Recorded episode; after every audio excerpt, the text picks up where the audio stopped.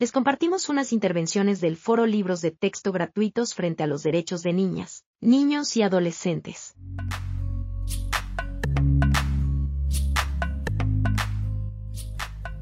Investigar, analizar y verificar la realidad con una cavilación de 180 grados. Un resumen de los documentos de la Fundación Rafael Preciado Hernández.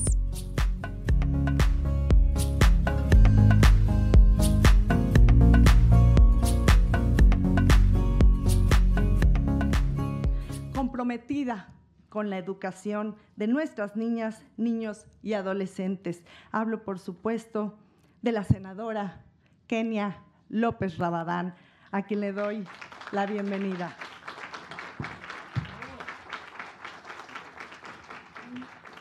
Gracias.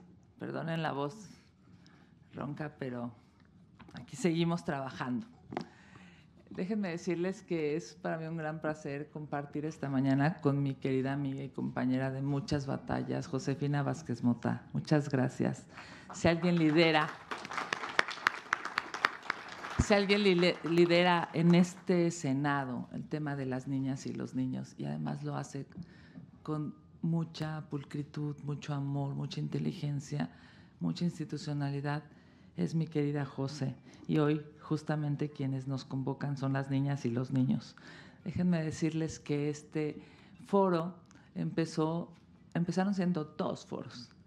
Y coincidimos con Josefina que valía la pena invitar a, eh, pues, a quienes hoy nos convocan, organizaciones de la sociedad civil, de niñas, niños y de derechos humanos y que pudiéramos coincidir. Así es que, mi querida José, muchas gracias. Gracias por estar aquí. Es para mí, sin lugar a dudas, un honor estar esta mañana con Josefina Vázquez Mota, con Desiree Navarro, muchas gracias, Desiree, por todo tu trabajo y tu esfuerzo, con quien presidía la Comisión de Derechos Humanos en este mismo Senado de la República, Angélica de la Peña, muchas gracias, querida Angélica. Yo siempre dije que cuando fuese senadora quería tener tu comisión porque tú me inspirabas a trabajar y la verdad es que espero estar a la altura, querida amiga, cinco años después. Y a mi querido Julio Castillo, muchas gracias por esta convocatoria, gracias a la Fundación y gracias por este espacio que hace, por supuesto, una, pues yo diría, una gran lucha, un, gran trabajo, no solamente en términos de política, sino en términos de eh, análisis, en términos de entendimiento del proceso educativo y del proceso de conformación de las sociedades. Muchísimas gracias, Julio. También quiero agradecer, por supuesto, sin lugar a dudas, a alguien que a mí me acompaña en distintas trincheras y con distintas visiones, pero de manera complementaria. Y si ustedes escucharan lo que me acaba de decir hace rato, fue el mejor elogio que he recibido el día de hoy. Muchas gracias, mi querida Verónica Juárez, por estar aquí. Gracias, hermosa. Gracias por tu acompañamiento. Así, a la Fundación Rafael Preciado, a Futuro 21, a Educación AC y por supuesto a todos quienes hoy nos acompañan. Les quiero decir gracias. Gracias a, quienes nos estarán acompañando eh, más adelante y en nombre de todos ellos quiero decirle a Paco Landero gracias, gracias por estar aquí y con tu nombre saludo a todos los demás expositores. Mi querido Paco fue diputado federal junto conmigo. Lo he visto librar muchísimas batallas en este país y hoy nuevamente hay que librar una más. Muchas gracias Paco por estar aquí. La situación que estamos viviendo en nuestro país amerita este foro. Desde todos los espacios tenemos que garantizar los derechos de las niñas, los niños y debemos parar esta campaña de ideologización que lamentablemente ha emprendido el gobierno federal.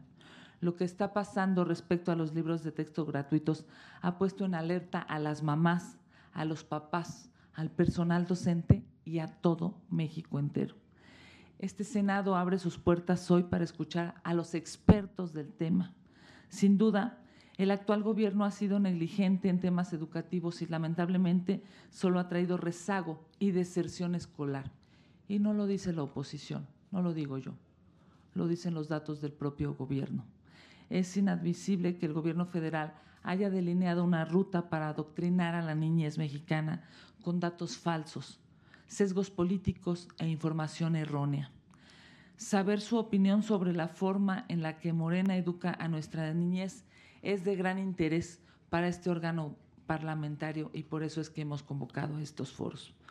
Ustedes, los pedagogos, quienes conocen las entrañas de la educación, por supuesto acompañados de madres, padres, de la academia, del personal docente, tendrán una gran tarea de responder varias interrogantes. Y la primera es, ¿estamos ante un retroceso? Las cifras sobre abandono escolar son lastimosas. Organizaciones civiles y expertos señalan que más de 1.2 millones de alumnos dejaron de estudiar en el pasado ciclo escolar. A esto se le suman más de 700 mil alumnos de educación básica que no van a la escuela. Sabemos que por cada 100 alumnos que ingresan a la primaria, solamente 26 concluyen una licenciatura. El Estado mexicano tiene una alta responsabilidad de dotar de herramientas necesarias a las niñas y a los niños para que tengan acceso a una educación de calidad. Se necesitan docentes capacitados y actualizados, así como una infraestructura adecuada para dar clases. La obligación del Estado es brindar un mejor porvenir a nuestras niñas y niños, libres de ideologías, de cualquier ideología. Necesitamos proteger a la niñez de la Ciudad de México y del país en general. Sean ustedes bienvenidas y bienvenidos a este Senado de la República que se enaltece hoy con su presencia. Quiero, por supuesto, como presidenta de la Comisión de Derechos Humanos, pero sobre todo como representante de millones de mujeres y hombres en este país, decirles gracias por su valentía, gracias por levantar su voz, gracias por estar aquí y gracias por defender a las niñas y a los niños de México. Sean todas y todos bienvenidos. Muchas gracias.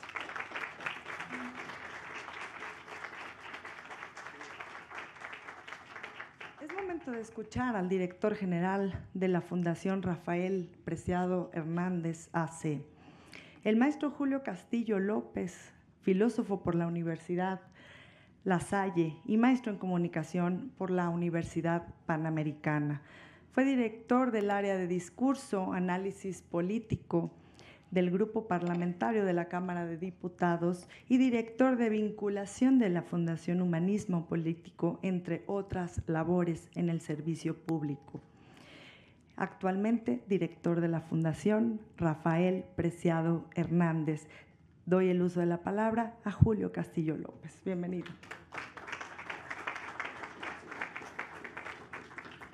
Bueno, antes que nada, saludar y agradecer a, mis compañeras aquí de Futuro 21, a Verónica, a Desiree, a Angélica, a mi amiga Kenia de tantas batallas, de tantos caminos de aquí de la Ciudad de México, y a mi querida y admirada Josefina Vázquez Mota, quien ahora que estamos en la comisión de plataforma ha sido una ayuda tremenda. Además, has de saber que tu currículum es de las cosas que más me enorgullece siempre. Cuando cuando me dicen redujeron 5% la pobreza, yo siempre puedo responder, Josefina lo hizo el doble, 10.3 y cosas así, ¿no? También agradecer a todos los asistentes, a la gente de la Fundación Rafael Preciado, a la gente de Promoción Política de la Mujer, a la gente de la Comisión de Derechos Humanos del PAN, obviamente a nuestros amigos de la sociedad civil, a Denise que está aquí, a Pepe Cabello que viene a exponer y fue mi primer jefe en la Cámara de Diputados cuando fue diputado, a Paco Landero, también amigo de la 59. Y bueno, pues el tema aquí son los libros de texto, pero no solo es la elaboración, la falta de pedagogía o los contenidos mediocres que incluyen los nuevos libros de texto. Esto es una cruzada que empezó antes. Empezó al principio del sexenio con la reforma educativa, que fue la primera reforma trascendente, ya la mencionaba Angélica, que eliminó el Instituto Nacional de Evaluación Educativa que nos dio un rezago. Por cierto, ahora escribí en la silla rota de este tema y me marcó Esteban Moctezuma de Washington para comentarme del tema y agradecerme que no lo tratara tan fuerte. Tipazo, por cierto. Pero la Secretaría de Educación tiene otros problemas. Esa reforma educativa nos dio en la torre porque se quitó toda la parte de evaluación, toda la parte de calidad educativa que se había logrado con mucho trabajo por Josefina y por otros secretarios de educación. Segundo punto, la respuesta ante el COVID. También lo mencionó aquí la senadora Kenia. 5.2 millones de niños no volvieron a la escuela. El programa Aprende en Casa fue un fracaso. Y el COVID dejó cuatro grandes crisis. La primera fue la sanitaria y todos la conocemos. La segunda es la económica y hemos sido de los más lentos en levantarnos. La tercera y la cuarta son las más peligrosas, la psicológica y la educativa. Y esas nos van a dar para largo tramo y no van a parar en al menos unos 15 años. El tercer punto, el deterioro y el fracaso de la escuela. Han dejado en las ruinas a cientos, a miles de escuelas. Son millones los que se han perdido. El programa La escuela es nuestra no funcionó. Se han robado el dinero y todo eso está documentado.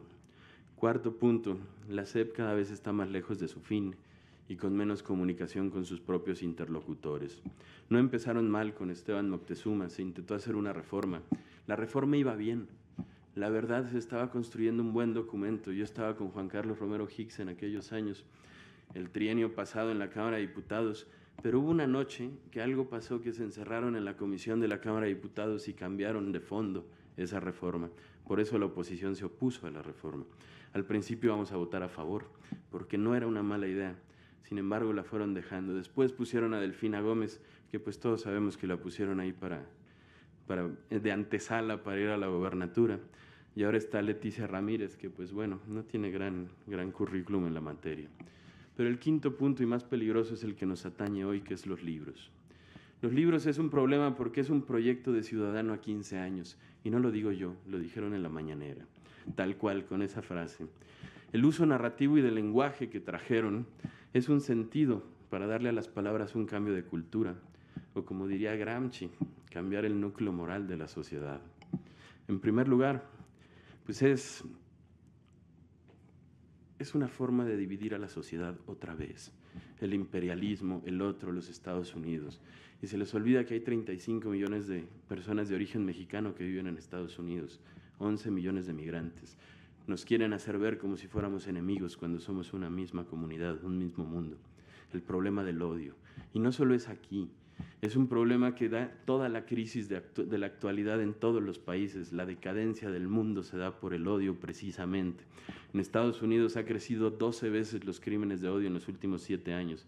En España los dos pasados años pasaron de 41 casos a 1000 casos. El odio es la antipatía y la aversión hacia algo o hacia alguien cuyo mal se desea. Ese odio tan ciego como lo puede ser el amor. El amor solamente te ciega en los defectos de la otra persona. El odio te ciega porque inhibe las emociones racionales. Y esa es la realidad a la que nos llevan los nuevos textos. Esa hostilidad política.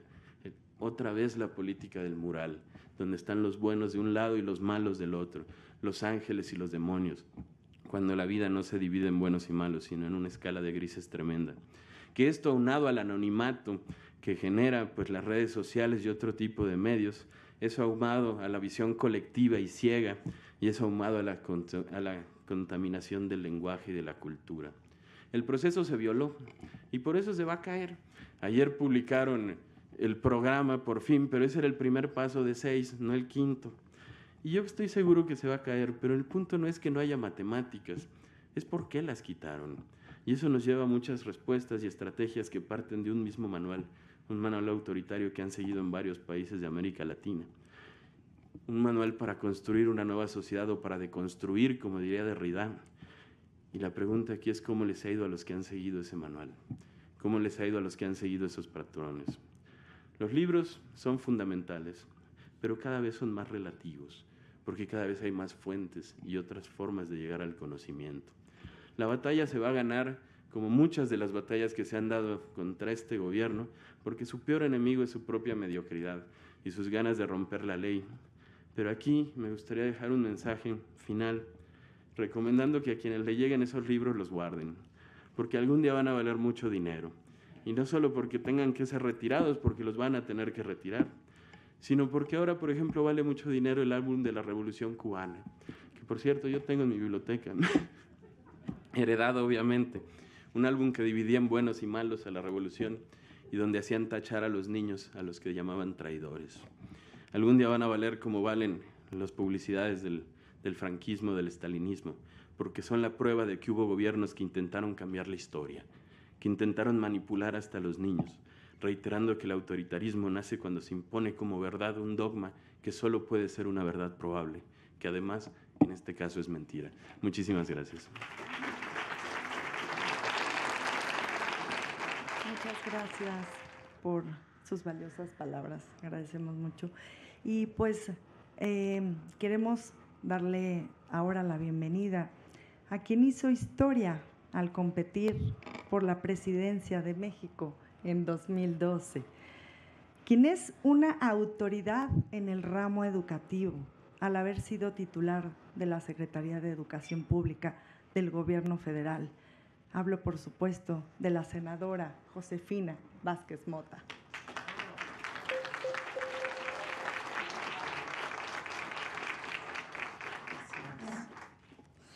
Muchísimas gracias. Muy buenos días. Tengan todas, todos ustedes. Sean realmente muy bienvenidas y bienvenidos a este Senado de la República. Quiero agradecer al canal del Congreso que está transmitiendo todas estas intervenciones a nivel nacional y más allá de las fronteras y también a las plataformas que hoy están permitiendo que estos mensajes lleguen a mucho más eh, ciudadanas y ciudadanos como es este propósito. De manera muy particular, quiero agradecerte, querida Kenia, por tu compromiso, por tu no cansancio y por ese entusiasmo y pasión con que has elegido vivir cada día y cada una de tus batallas. Para mí es un gran honor haber coincidido hoy nuevamente, como lo hemos hecho tantas veces, en este propósito, no solamente de hacer una reflexión, sino un llamado a la acción en torno al derecho de las niñas, los niños y los adolescentes. Recordando hoy, esta mañana, lo que parecería obvio, pero es fundamental. Las niñas y los niños no tienen partido. Las niñas y los niños tienen derechos. Y por eso estamos aquí. Querida Angélica, gracias por tus batallas, por tu ejemplo y tu inspiración. Y gracias también por siempre estar activa nunca te cansas y deseo que no lo hagas nunca hasta que la vida propia decida otro destino que faltará mucho tiempo para ello.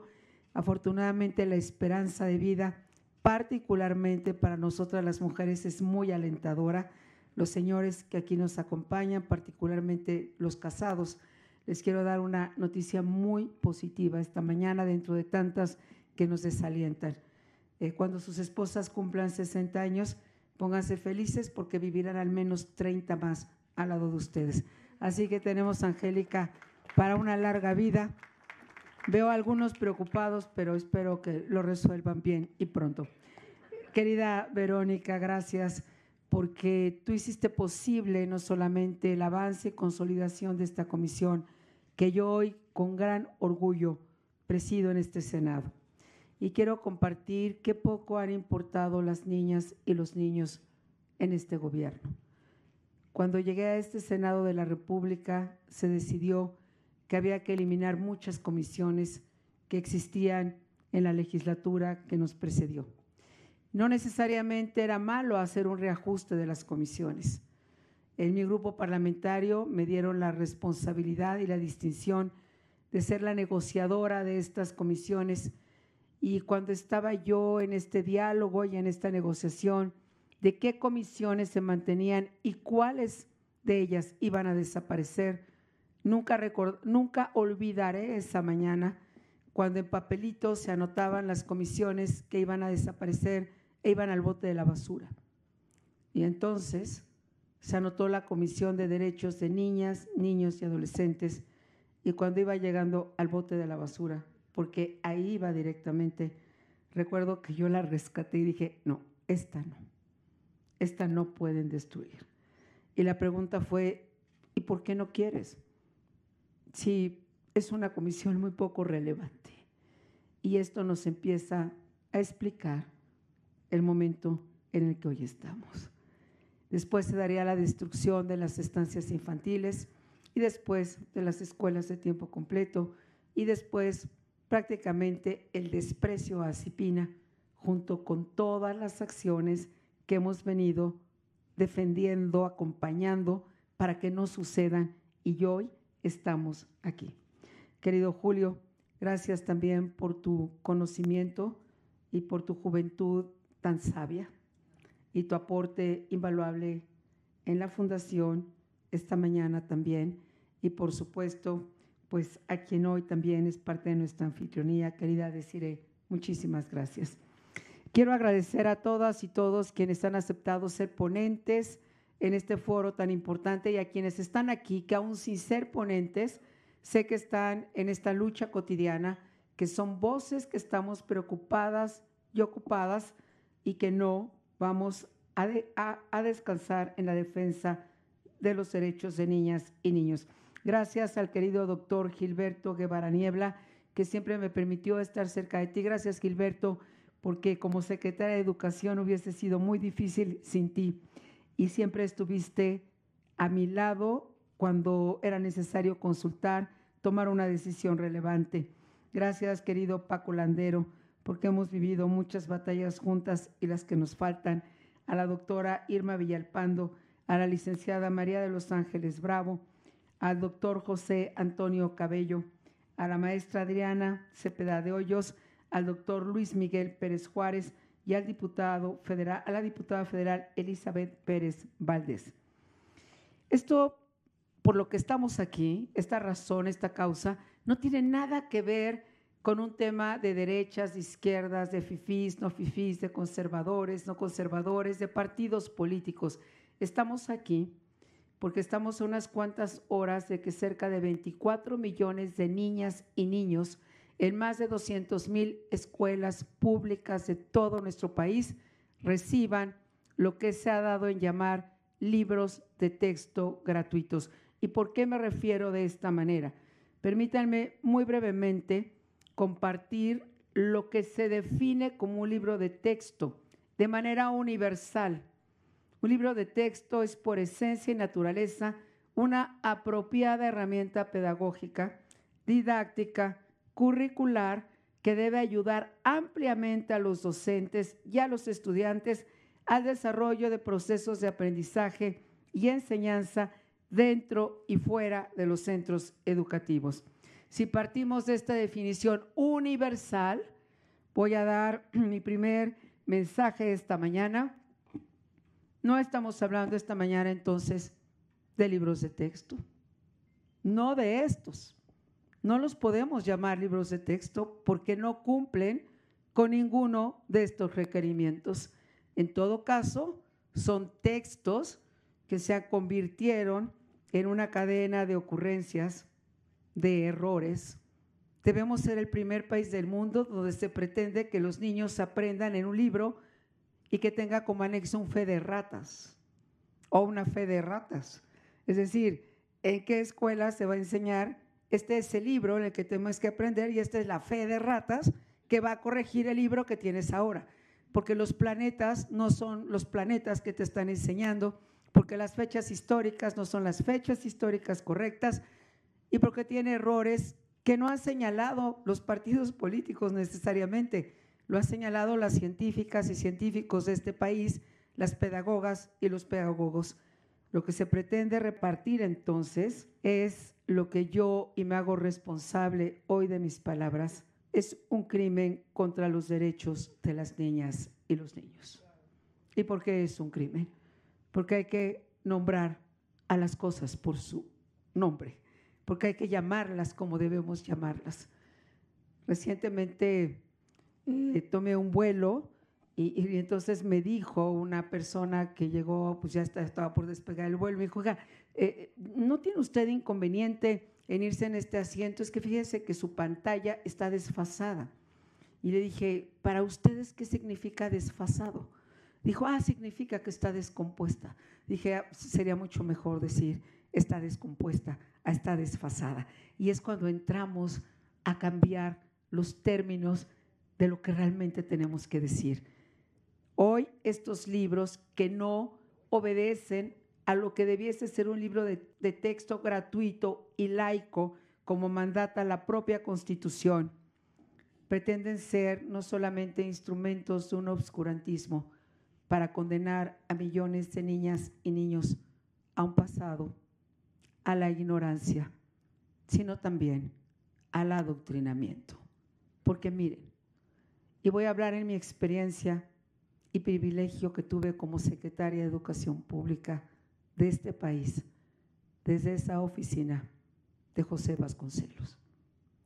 No hay mayor esfuerzo en este país de cualquier familia mexicana que el que se hace por enviar a las niñas y niños a la escuela. Díganme si no es cierto. Lo hicieron nuestros padres, lo hicieron nuestros abuelos con nuestros padres y lo hacemos hoy nosotros con nuestros hijos y hoy mis hijas lo hacen también con mis nietas. No hay mayor esfuerzo que el que hacemos por mandarles a la escuela.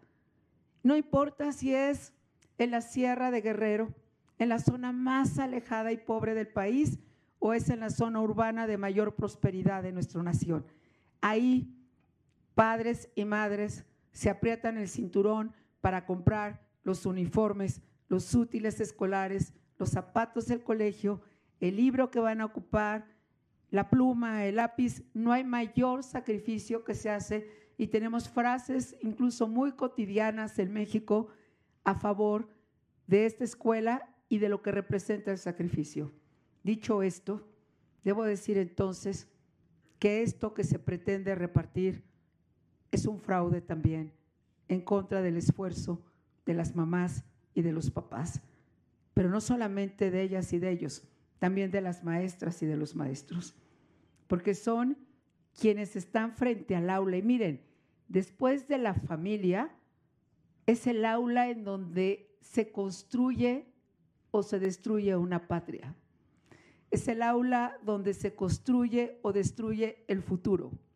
Después de una familia, es en el aula donde se construye o se destruye la ciudadanía.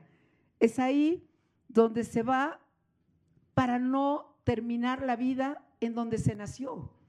Es ahí donde se rompe que donde yo nací sea mi destino hasta el último día de mi vida. Porque díganme la razón por la cual mandamos a nuestros hijos a la escuela o por la cual a nosotros nos mandaron a la escuela para tener un presente y un futuro mejor. Y en eso creo que podríamos coincidir. Millones de mexicanos, salvo quienes hicieron estas páginas llenas de ocurrencias, de ignorancia y adoctrinamiento. Es en el aula donde se desarrollan las competencias. Cuando yo tuve el privilegio de estudiar en mi patria es primero, escuela pública, y después en mi secundaria 108 Bertrand Russell, escuela pública, y después en mi vocacional del Politécnico Juan de Dios Batis, escuela pública. Ingresé a la Universidad Iberoamericana y lo he hecho también con mucho orgullo. Y recuerdo que me escribía economía y venía de la, de la Batis, donde había, me metía al área de especialidad de álgebra, de física, trigonometría y toda esta materia matemática. Y cuando yo pasaba al pizarrón, que todavía usaba pizarrón en la Iberoamericana, mis compañeros me decían, bueno, ¿de dónde vienes? ¿En qué escuela estudiaste? Yo le decía, pues yo estudié en la Batis. ¿Y qué es eso de la Batis? Ellos no podían comprender que yo venía de una escuela pública y mi nivel de matemáticas era muy superior al de algunas escuelas, incluso privadas. Pero lo comparto no como un tema solamente de anécdota personal, es porque no era la única. Todos mis compañeros que egresaban de la Juan de Dios Batis teníamos esa preparación, al igual que de mi patria es primero o de la Bertrand Russell. Es una mentira cuando se dice, es que estos libros, que insisto, no cumplen ningún requisito ni de gratuitos eh, en cuanto a la definición de gratuidad ni de laicidad, eh, porque son todo lo contrario, o sea, gratuidad porque así es, es la única tal vez que cumplen, pero no los podremos definir como tales. Cuando algunos eh, pues, personajes de este gobierno dicen, bueno, pero es que el maestro va a hacer lo propio en el aula va a hacer correcciones. Miren, yo que estudié, al igual que muchos de ustedes en estas escuelas, y estoy orgullosa, sabemos por experiencia propia que el libro de texto es el libro rector. Y es el libro rector eh, no solamente para el alumno, sino también para la maestra y el maestro y también para la comunidad. Y es cierto que se tienen otros conocimientos alrededor, pero es el libro de texto en el que se aprende casi el 100% de lo que se enseña en esas aulas. Así que de este grado es el peso y la responsabilidad. Por supuesto estoy de acuerdo en la enseñanza de las humanidades, como no lo voy a estar frente a la brutalidad de la violencia que vivimos hoy. ¿Cómo no lo voy a estar? Frente a niñas y niños que no son libres, cuando nosotros sí lo fuimos, ni siquiera de salir a las banquetas, o de salir por las tardes, o de estar en las calles jugando como nosotros cuando fuimos niños lo hicimos. Como no lo voy a estar. Lo que pasa es que aquí ni tenemos las humanidades que se ocupan, pero tampoco tenemos las matemáticas, ni tampoco tenemos la lectura, ni tampoco tenemos la comprensión de la lectura. Quiero dar evidencia de lo que estoy diciendo. En el libro para el maestro sin recetas se habla del asesinato de don Eugenio Garza Sada, de su secuestro y asesinato. Y vean la manera en que se refieren a ello. En lugar de decir que fue secuestrado, se dice fue retenido. Hoy al secuestro le llaman retención y entonces es una apología de la violencia. Cuando se habla de su asesinato en este libro de texto, se dice, perdió la vida junto a su chofer. No, no perdió la vida junto a su chofer porque sí, perdió la vida porque lo asesinaron. Cuando habla del empresario Fernando Aranguren, secuestrado por la Liga Comunista 23 de septiembre, tampoco dice que fue asesinado. Fíjense cómo se refiere este libro que se pretende llamar de texto. Fue ajusticiado como medida radical. Es decir, si tienes una medida radical que tomar, pues entonces asesina. Y entonces, la cultura del odio. Eso es lo que queremos construir en la mente y en el corazón de 24 millones de niñas y niños. Eso es lo que merecen aprender. O sea, si te ves en la necesidad de una medida radical, entonces está justificado que ajusticias. No basta el odio o la fábrica de odio de cada mañana. Ahora va por escrito para adoctrinar a niñas y niños en el odio. Lo ha dicho Julio. No nos vayamos tan lejos. Nada grande se construye en el odio ni en las parejas, ni en la vida personal, ni en la familia, ni tampoco en la comunidad. Y ahí están las consecuencias del odio.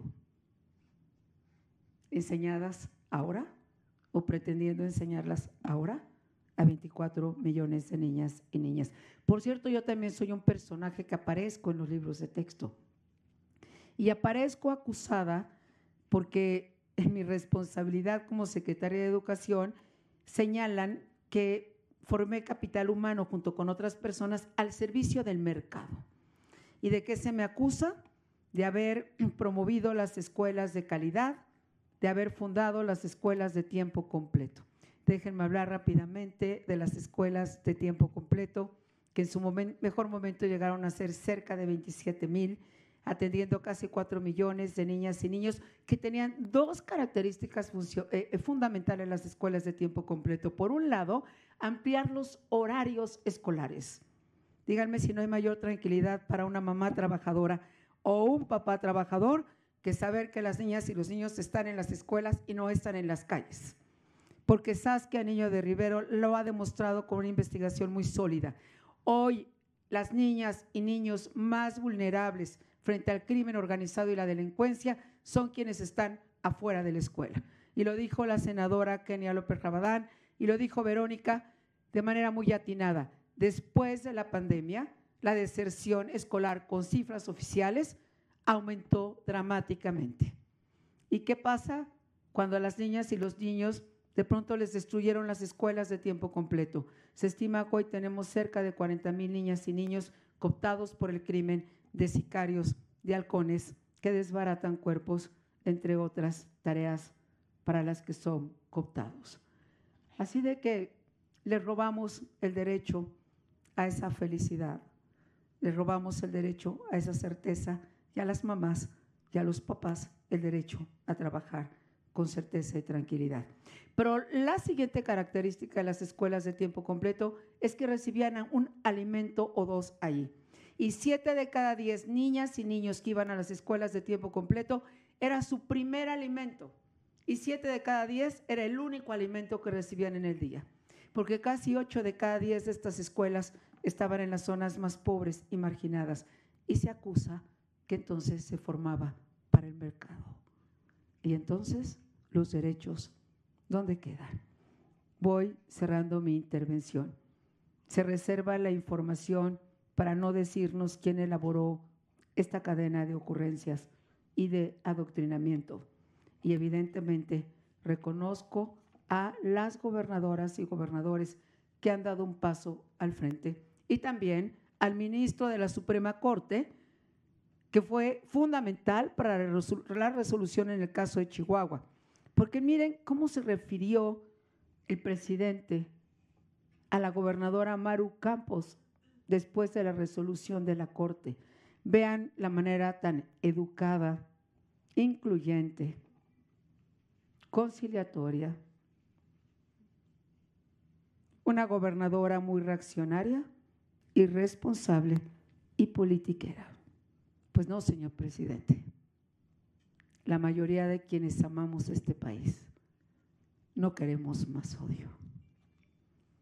A mí nunca me enseñaron a odiar en mi escuela pública, ni tampoco en la privada. Y no quiero que a ninguna niña y niño de este país tenga en sus manos